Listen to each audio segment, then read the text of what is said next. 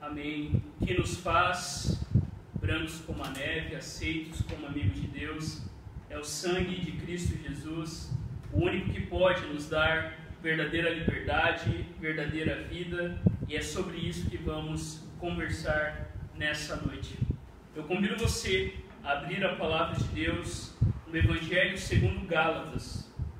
Nós estamos aí com o desejo de terminar esse mês a última parte dessa carta de Paulo à igreja da Galácia.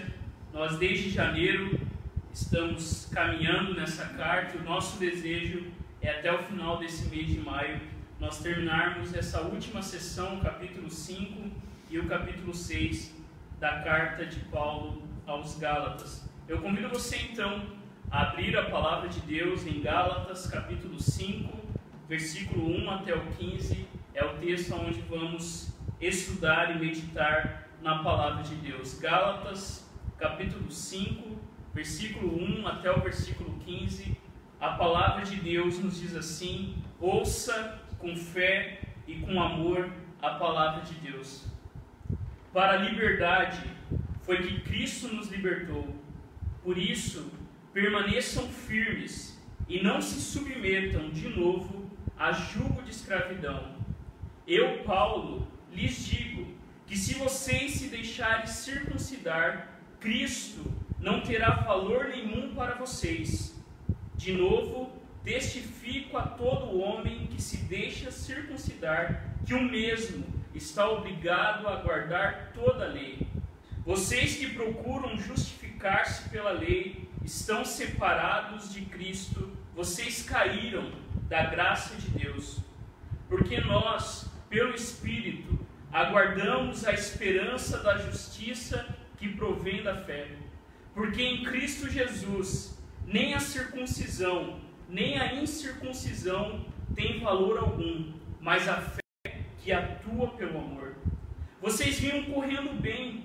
Quem foi que os impediu de continuar a obedecer à verdade? Essa persuasão não vem daquele que o chamou.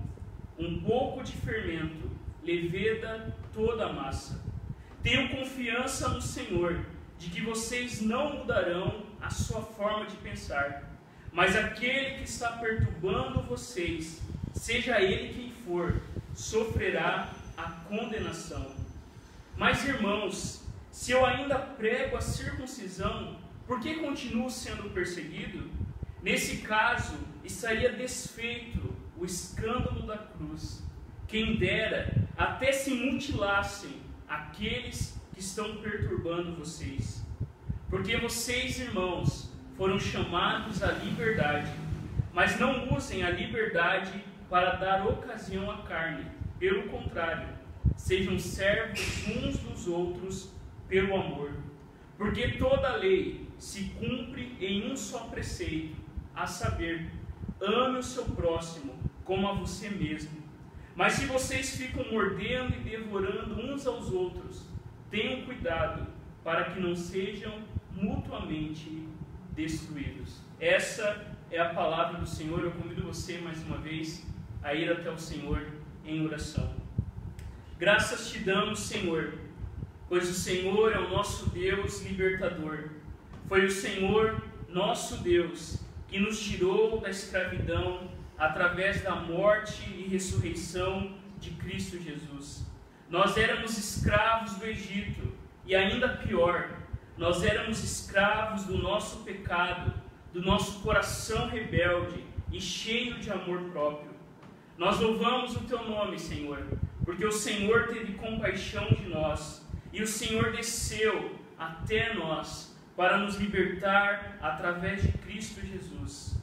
Queremos, Senhor, nessa noite, ouvir sobre a religião de Cristo, a religião da verdadeira liberdade, e pedimos, Senhor, livra-nos do perigo do legalismo e da licenciosidade. Faz de nós, pelo poder do teu evangelho, servos uns dos outros. que as palavras dos meus lábios e a meditação do meu coração sejam agradáveis na tua presença, Senhor, rocha minha e redentor meu. Por Cristo Jesus. Amém. Queridos, o tema dessa noite do nosso sermão é religião verdadeira e religiões falsas. E nós veremos nesses versículos três verdades. A primeira verdade, nós ouvimos Paulo falando sobre a religião de Cristo. E nós vamos ver essa verdade entre os versículos 1 e 4. Mas Paulo nos fala também de duas falsas religiões. Primeiro, Paulo fala sobre a religião do legalismo, entre os versículos 5 e 12. E por último, Paulo nos fala sobre a religião da permissividade, nos versículos 13 até o versículo 15. Eu convido você a ficar com a sua Bíblia aberta e acompanhar o texto e olhe entre os versos 1 e 4. Se alguém perguntasse a Paulo qual é a religião de Cristo, o que você acha que ele responderia? Ele responderia, irmãos e irmãs, o que estamos vendo nessa porção da sua carta aos Gálatas. Paulo responderia em alto e bom som: a religião de Cristo é a religião da liberdade. Como o pastor John Stott bem afirmou, a nossa condição, a minha condição e a sua condição é retratada como escravidão. Jesus Cristo como libertador, a conversão como um ato de emancipação e a vida cristã como uma vida de liberdade. A religião de Cristo é uma religião de verdadeira liberdade. E para compreendermos a liberdade para a qual Cristo nos libertou, eu e você precisamos compreender e saber a escravidão sobre a qual todos nós nascemos. Em seu famoso livro Nascido Escravo, Martinho Lutero escreve que a parte da fé de Cristo nada existe senão pecado e condenação. E ele continua: tudo quanto está fora de Cristo só podem ser trevas, falsidade e morte. Lutero nos pergunta: qual a necessidade da vinda de Cristo a este mundo, se os homens naturalmente pudessem compreender o caminho de Deus, entender a verdade de Deus e compartilhar a vida de Deus? Em sua controvérsia com Erasmo, Lutero argumenta exaustivamente sobre a incapacidade do homem de viver a verdadeira liberdade. Para Lutero e para nós também, a ênfase na escravidão da vontade do ser humano acentua ainda mais a necessidade que eu e você temos de um Salvador, de um libertador, de um redentor como Cristo Jesus. Quanto mais nós olhamos para a natureza humana e percebemos o quão escravos somos dos nossos apetites, das nossas vontades, mais belo e desejado é um Salvador como Cristo. Como naquela famosa frase, quando olhamos para nós mesmos, não vemos como nos salvar, mas quando olhamos para Cristo, não vemos como nos perder. Assim, irmãos, apenas vendo de fato que nós somos, em nossa total perversidade e alienação, que nós podemos gozar completamente da liberdade em Cristo Jesus. Nós precisamos, junto com Paulo e junto com toda a Escritura, resgatar a verdade bíblica de que todos os homens e as mulheres nascem escravos do pecado neste mundo. Por isso que Paulo vai nos dizer que foi para a liberdade que Cristo nos libertou. Nós éramos escravos antes de Cristo. Quem nós éramos antes de Cristo, Paulo vai nos dizer, nós éramos escravizados, nós éramos mantidos em escravidão, e essa é a verdade bíblica por toda a Escritura. Eu e você nascemos escravos do pecado, da morte e do inferno. Essa é a condição miserável que sem Cristo nos encontramos, escravos de todo mal. Mas Cristo Jesus por meio da sua morte, derrotou todos os nossos inimigos. Cristo Jesus, por meio da sua morte na cruz, nos resgatou de toda escravidão. Cristo Jesus nos libertou da nossa própria vontade autocentrada. Cristo Jesus nos libertou do medo da morte e do inferno. Cristo Jesus nos libertou sobre aquele que nos acusava como traidores, como rebeldes no reino de Deus. É por isso que Paulo continua no texto. Ele nos diz: permaneçam firmes e não se submetam de novo a jugo de escravidão. Nós somos salvos em Cristo e a nossa salvação é garantida por Deus. Mas Paulo nos fala de um perigo que eu e você corremos: o perigo de perder a nossa liberdade, o perigo de correr e achar que podemos viver as nossas vidas não em liberdade, não em alegria, mas como escravos da culpa e do medo. Pedro, irmãos e irmãs, no Concílio de Jerusalém, já falava sobre isso, falsos mestres e falsos irmãos querendo colocar um jugo que nem mesmo os pais puderam suportar Pedro, mesmo naquele concílio reunido em Jerusalém, o primeiro concílio da igreja, quando eles discutiram exatamente sobre se o cristão precisava ou não da circuncidão, Pedro declara: irmãos, nós somos salvos pela graça de Cristo Jesus. Naquele concílio, os discípulos reunidos alertaram contra o perigo da religiosidade, contra o perigo de um fardo que nem mesmo os fariseus e os líderes judeus queriam carregar. Por isso que Paulo diz para mim, para você permaneça firme na liberdade conquistada por Cristo Jesus, porque foi para a liberdade que Cristo nos libertou.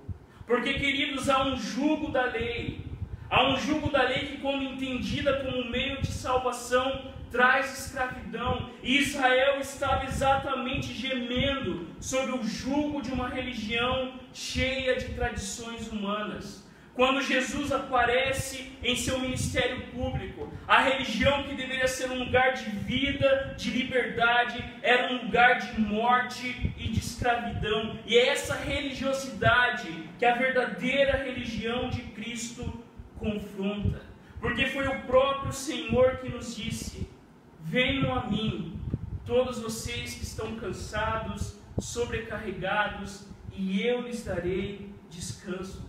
Tomem sobre vocês o meu jugo e aprendam de mim, porque sou manso e humilde de coração, e vocês encontrarão descanso para as suas almas, pois o meu jugo é suave e o meu fardo Queridos, se nós queremos viver a verdadeira liberdade, nós devemos viver a verdadeira religião, que é a religião de Cristo Jesus, que nos chama para uma vida de liberdade. E observe no texto, olhe bem para isso, cristão.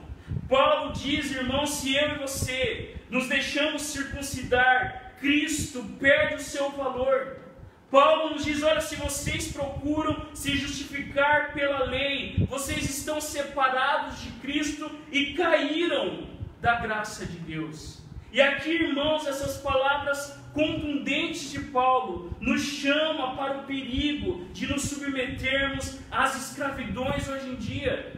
Existem cristãos que são escravizados pelo seu passado, que são escravizados por sua visão política, que são escravizados pela sua cultura. E Paulo está dizendo: se nós acrescentamos qualquer coisa ao Evangelho, nós perdemos o Evangelho. Paulo está dizendo: se vocês dizem que precisa guardar a lei para alcançar a salvação, Paulo está dizendo: vocês não compreenderam a salvação e talvez a salvação nem começou em vocês.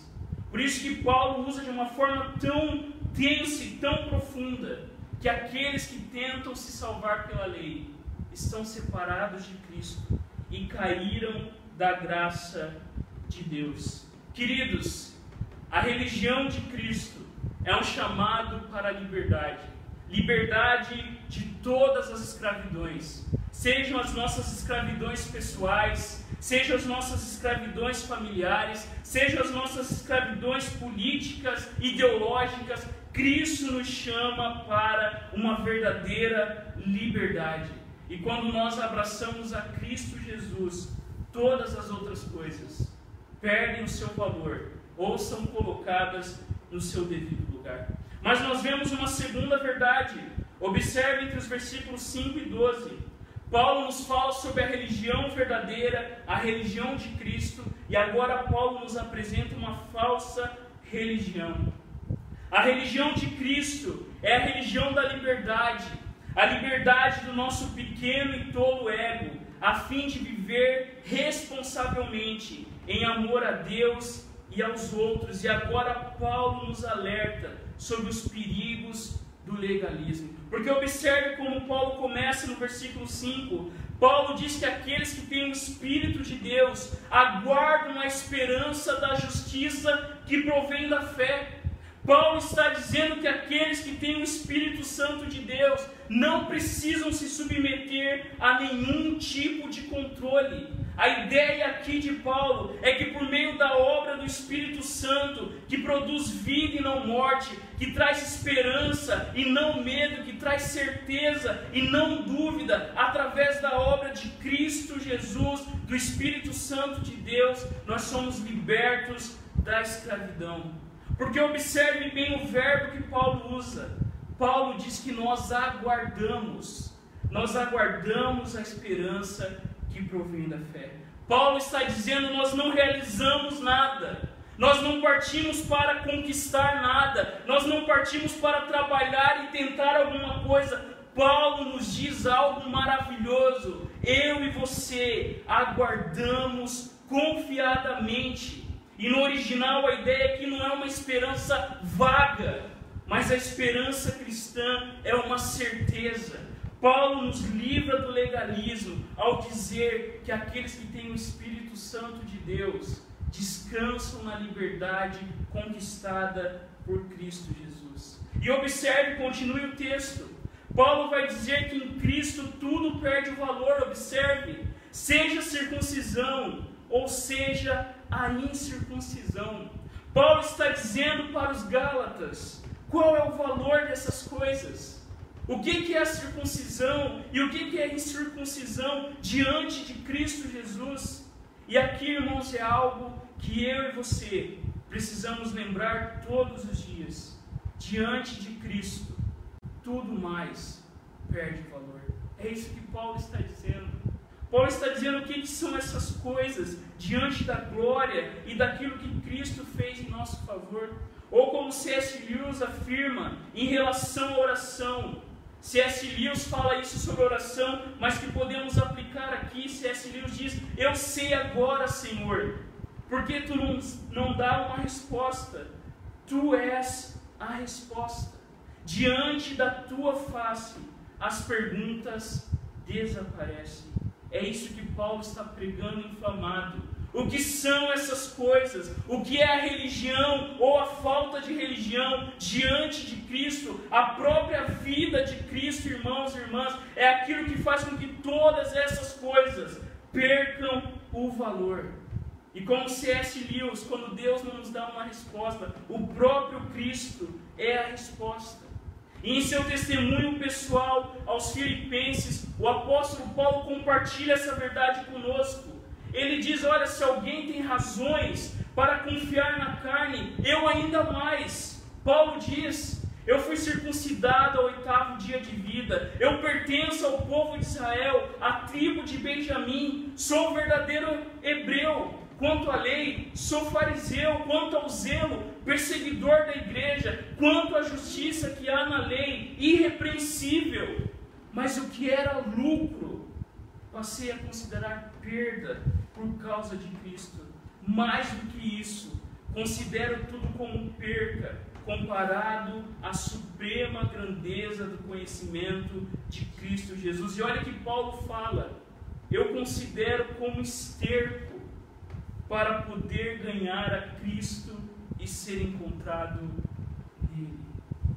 Queridos, Paulo está dizendo que diante de Jesus, todas as coisas perdem o seu valor. Que diante de Jesus a própria vida não há sentido. Mas como a palavra de Deus diz, a sua graça é melhor do que a vida. E Paulo está dizendo exatamente isso, confrontando os legalistas que ficavam espiando e perturbando a liberdade dos irmãos da Galácia. E Paulo está dizendo que são essas coisas. E observe, continue no texto. Paulo vai dizer, irmãos, que o que importa é a fé que atua pelo amor. Paulo está ensinando que o que conta não é o nosso legalismo, não são as nossas tentativas de nos apresentarmos dignos diante de Deus, mas Paulo tira os olhos da nossa autorreligião e coloca no serviço ao próximo. Porque, como Tiago, no mesmo sentido, nos ensina: se alguém supõe ser religioso, mas não refreia a sua língua, está enganando a si mesmo, a sua religião é vã. E Tiago nos diz: a religião pura e sem mácula para o nosso Deus e Pai é esta: visitar os órfãos e as viúvas nas suas aflições e guardar-se incontaminado do mundo. Observe o versículo 7. Aqui, irmãos, nós vemos o coração pastoral de Paulo. Paulo está preocupado. Porque Paulo diz: Olha, vocês vinham correndo tão bem, vocês começaram também, quem que impediu vocês de continuar obedecendo a verdade? E Paulo diz: Isso não vem daquele que o chamou, e Paulo vai dizer: Um pouco de fermento leveda toda a massa. Paulo usa essa expressão, irmãos e irmãs, em muitas das suas cartas. Ele compara a vida cristã como uma corrida. Em outros momentos, Paulo usa também como corrida, dizendo que nós devemos deixar todo o peso e caminhar tendo como alvo Cristo Jesus. E Paulo está dizendo exatamente isso. O que, que aconteceu? Vocês começaram no Evangelho confiando em Cristo Jesus e agora vocês caíram na falsa ideia de que vocês podem se manter firmes fora do Evangelho. Paulo está dizendo: vocês começaram tão bem, vocês vinham tão bem em sua corrida, sustentados pela liberdade do Evangelho. Quem que agora está perturbando vocês, dizendo que vocês precisam seguir alguma coisa, cumprir a lei, ser circuncidado, observar os dias de festa? Observe bem isso, cristão. Abraçar qualquer mensagem que não o Evangelho de Cristo Jesus é abraçar a mentira. Paulo está dizendo exatamente isso. E nesse tempo que nós estamos vivendo, de tantas polarizações, de pessoas colocando as suas vidas em lugares tão arriscados, Paulo está dizendo: abraçar outra mensagem que não o Evangelho é abraçar a mentira. E como isso acontece, observe a expressão de Paulo. Paulo diz que um pouco de fermento leveda toda a massa. Nós sabemos que um grande incêndio começa com um pequeno foco de, de fogo, e quando de repente a floresta inteira está em chamas e não há quem consiga deter esse fogo. E Paulo vai dizer exatamente isso, queridos, você que é cristão.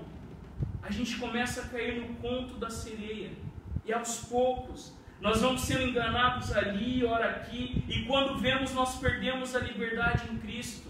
Nós começamos a ouvir pessoas que dizem para a gente que a gente precisa fazer isso ou fazer aquilo para garantir a nossa salvação, e quando nós vemos, nós estamos escravizados estagnados em um falso evangelho. Nós vamos cedendo aos poucos, e quando percebemos, estamos carregando o fardo pesado da religião. O texto continua, e aqui Paulo, irmãos e irmãs, volta novamente a atacar os falsos irmãos, os falsos mestres. Paulo diz que aqueles que pregam o evangelho falso sofrerão condenação. Nós lembramos lá no começo, no capítulo 1, quando Paulo diz que é amaldiçoado aquele que apresenta um outro evangelho que não o de Cristo Jesus. E no versículo 12, observa, é a palavra de Deus falando. Paulo diz: quem dera até se mutilassem aqueles que estão perturbando vocês.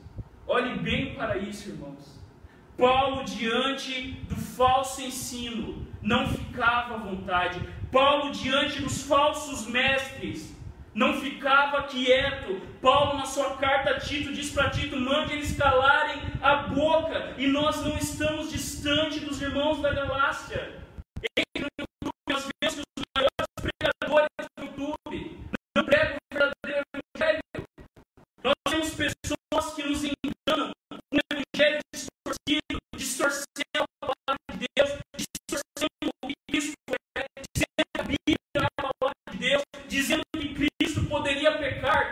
Isso não é o evangelho. E quando nós ouvimos essas coisas, nós devemos agir como Paulo, e isso não pode acontecer na igreja de Cristo. Esses sofrerão condenação, e Paulo diz que vocês se mutilem, porque vocês estão apresentando um evangelho falsificado.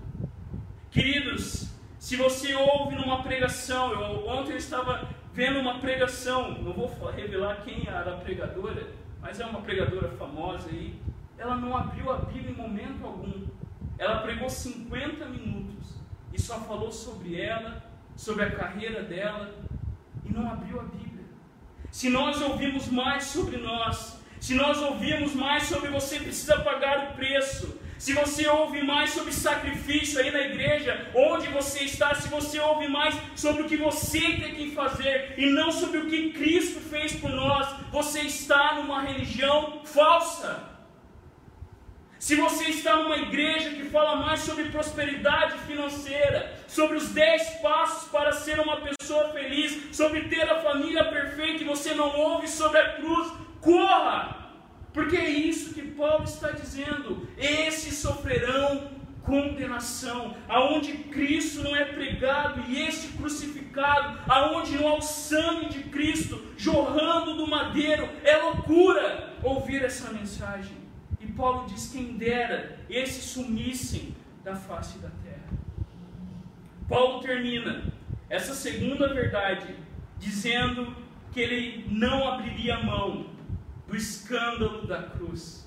No versículo 11, Paulo diz: Eu não vou desfazer o escândalo da cruz. E queridos, quando você ouve o Evangelho e você não se sente desconfortável, não é o Evangelho que você está ouvindo.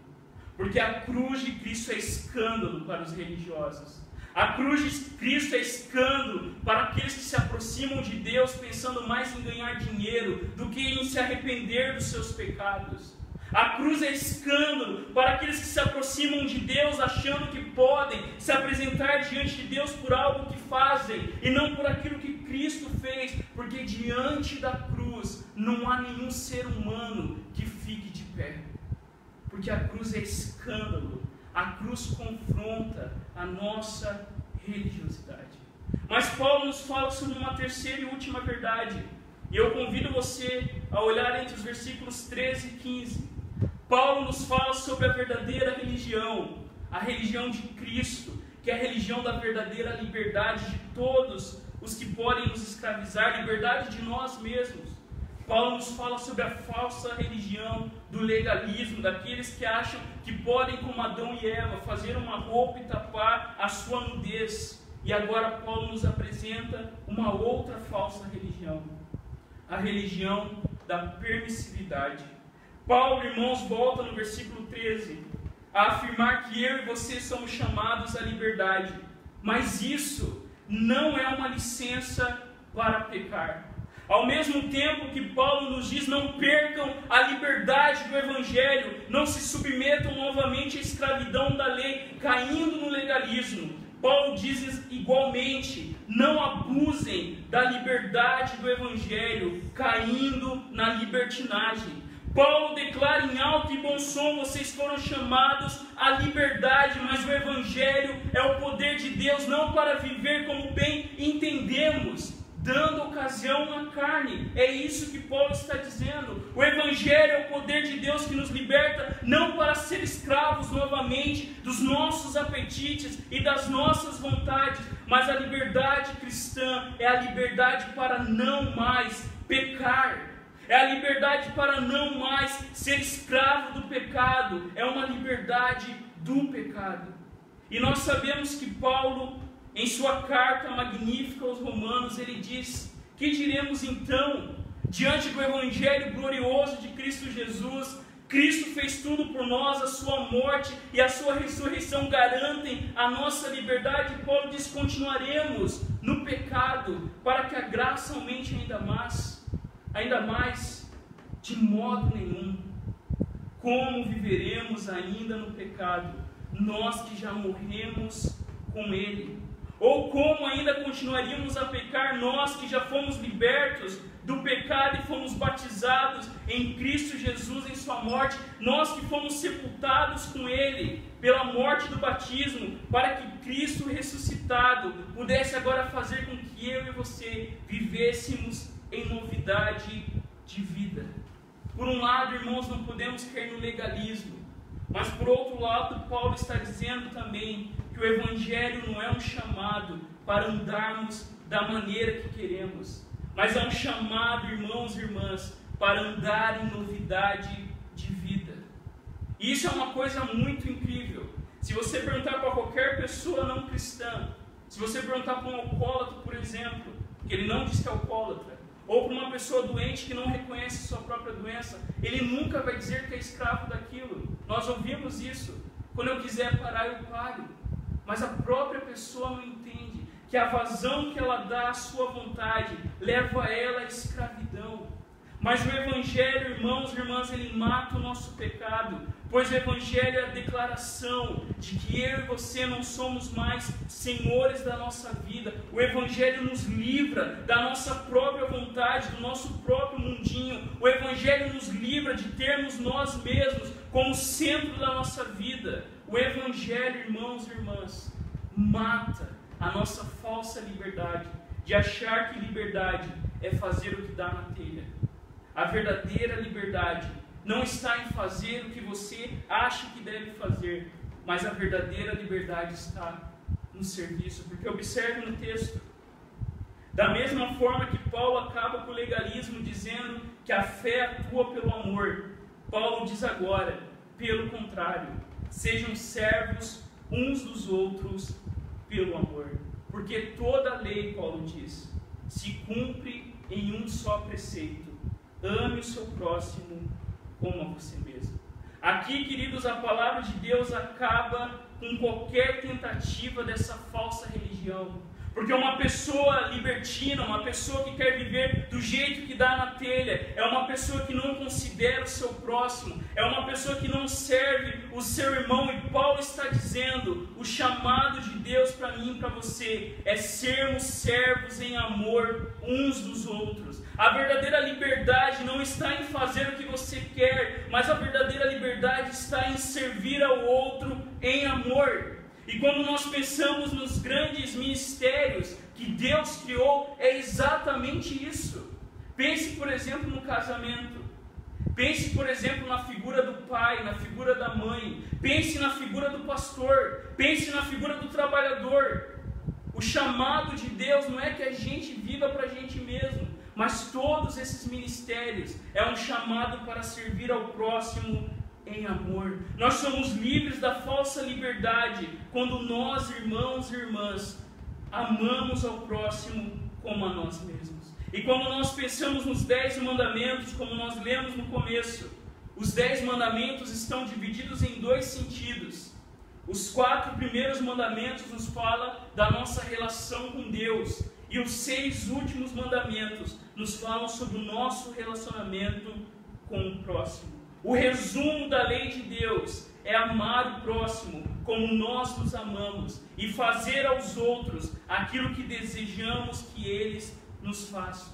Então, irmãos, o assassinato, o adultério, o roubo, a cobiça, o falso testemunho, todas essas infrações dos dez mandamentos serão tiradas do nosso coração, porque nós seguimos a lei do amor. No último versículo, nós já estamos partindo para o final. Paulo nos fala, irmãos, sobre uma figura muito interessante. Paulo fala: olha, se vocês ficarem se mordendo e devorando uns aos outros, tenham cuidado para que não sejam mutuamente destruídos. Paulo termina confrontando essa falsa religião com a realidade da natureza humana. Nem o legalismo e nem a permissividade pode mudar o coração humano. E Paulo retrata isso mostrando que sem o poder do evangelho nós somos como feras selvagens essa é a figura que Paulo usa. Sem o poder do Evangelho, vocês ficam se mordendo e devorando uns aos outros, e isso vai levar vocês à própria destruição. Esse é o mal da licenciosidade. Ao ser o centro da minha vida, eu olho para o outro não como alguém para servir e amar, mas como objeto a ser usado. E Paulo está dizendo: libertino, assim como legalista, não vivem a liberdade do Evangelho que leva à doação mas um amor desmedido por si mesmo faz com que aconteça uma guerra selvagem. E queridos irmãos, se é possível ainda viver neste mundo, isso é devido ao poder da graça de Deus. Se nós ainda podemos viver relacionamentos, isso é devido ao poder do Evangelho que continua agindo sobre crentes e não crentes, nos levando a amar a Deus e amar o próximo como a nós mesmos. Porque somente o Evangelho tem o poder de fazer com que o nosso coração ame aquele que nos faz mal, como Cristo nos ensina em Mateus. Não amem apenas os que os amam, mas também amem e orem pelos seus inimigos. Queridos, eu termino com um texto de Anselmo da Cantuária, que nos fala exatamente sobre essa condição que eu e você nos encontramos após a queda, quando buscamos a liberdade fora de Cristo Jesus. Anselmo diz o seguinte: Fui criado para contemplar-te e ainda não realizei aquilo para o qual fui criado. Miserável sorte a do homem quando perdeu aquilo para o qual foi feito. Dura e cruel queda. O que perdeu e o que encontrou o que se afastou e o que permaneceu, perdeu a felicidade para o qual foi feito, encontrou a desgraça em razão da qual não foi feito, afastou-se daquilo que lhe faz feliz e, e permaneceu naquilo que por si só é apenas miserável. O homem nutria-se do pão dos anjos, de que agora está faminto nutre-se agora com o pão da dor, que então ignorava. Aflição geral dos homens, universal pranto dos filhos de Adão, aquele que se expandia em satisfação, nós suspiramos de fome. Aquele que tinha bens em abundância, nós mendigamos. Aquele que possuía na felicidade a miséria, se tornou entre os filhos de Eva, miserável afastado de Deus. O que comecei a concluir? Para onde tendia? Para onde me desviei? O que aspirava em meio às realidades suspiro? Procurei bens e eis a confusão. Tendia para Deus e tropecei em mim mesmo. Procurava descanso no meu íntimo e encontrei dor e tribulação no mais íntimo de mim mesmo. Queridos, longe da verdadeira religião de Cristo que traz a liberdade, essa é a condição de todos os filhos de Adão e Eva. Fora de Cristo, você não vai encontrar liberdade nem em ser religioso, e nem em chutar todas as coisas e dizer vou viver do meu jeito.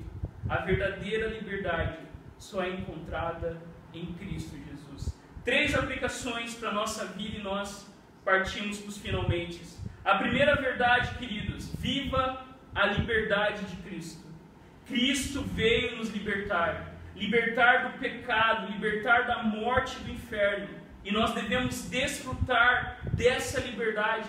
Cristãos devem viver neste mundo, ainda que marcados pelo pecado, com a verdadeira esperança da liberdade.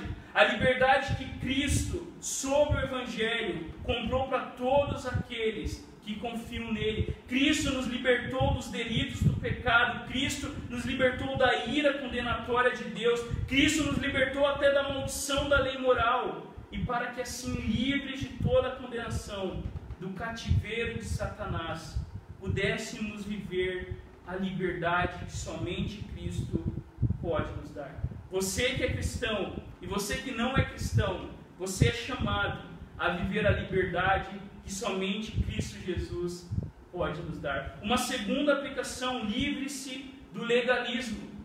Queridos irmãos, e nós, no Brasil principalmente, temos uma religião muito legalista. Cuidado!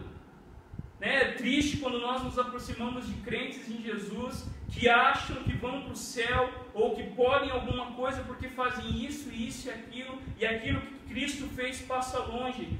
Todas as nossas obras caem por terra diante da única obra que importa, que é a obra de Cristo Jesus. Livre-se do legalismo, livre-se de viver achando que você tem que ter pontos com Deus e descanse no verdadeiro evangelho da graça de Cristo Jesus. Porque, irmãos e irmãs, certamente, se tivéssemos que comparecer perante Deus, apoiando-nos por pouco que fosse, em nós mesmos ou em outra criatura, ai de nós, pereceríamos. Nós nos mantemos de pé, porque Cristo Jesus é aquele que comprou a nossa liberdade. E uma terceira questão, sirva o seu próximo. O chamado do Evangelho, o chamado da verdadeira liberdade cristã, quando perguntaram para Martim Lutero se as nossas obras garantiam a nossa salvação, e se Deus precisava das nossas boas obras, Martim Lutero respondeu: Deus não precisa das nossas boas obras, mas o nosso próximo precisa. Quando nós entendemos o Evangelho, nós partimos de um coração de, de senhores para um coração de servo. Quando nós compreendemos o Evangelho, nós servimos ao Senhor e ao próximo com alegria em nosso coração. Por isso, viva a liberdade do Evangelho, livre-se do legalismo e sirva o seu próximo em amor. Eu convido você a fechar os seus olhos e vamos ao Senhor em oração neste momento. Meu querido Senhor, eu posso apenas dizer que tu sabes que eu não anseio por nada, senão tu mesmo, nada a não ser santidade, nada a não ser união com a tua vontade. Tu me concedestes esses desejos, e só tu podes dar-me o que é desejado. A minha alma anseia por comunhão com o Senhor, por mortificação da corrupção que habita dentro de mim, especialmente o orgulho espiritual. Quão precioso é ter um terno sentimento clara apreensão do mistério da piedade, da verdadeira santidade. Que bem-aventurança é ser como tu, tanto quanto for possível, para uma criatura ser como seu Criador. Senhor, dá-me mais da tua semelhança, dilata minha alma para conter a plenitude da santidade, faça-me viver mais para ti. Ajuda-me a estar menos satisfeito com as minhas experiências espirituais. E quando eu me sinto à vontade após doces comunhões, ensina-me que é muito pouco que eu conheço e faço.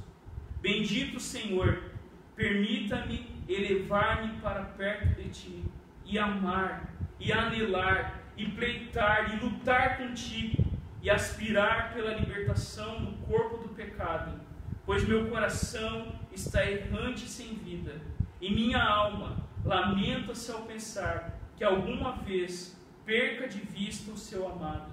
Envolve a minha vida em teu divino amor e mantenha-me sempre desejoso por ti, sempre humilde e resignado à sua vontade, mas fixo em ti mesmo, para que eu possa estar mais capacitado para a obra e para o sofrimento. Em nome de Jesus Cristo, o nosso libertador.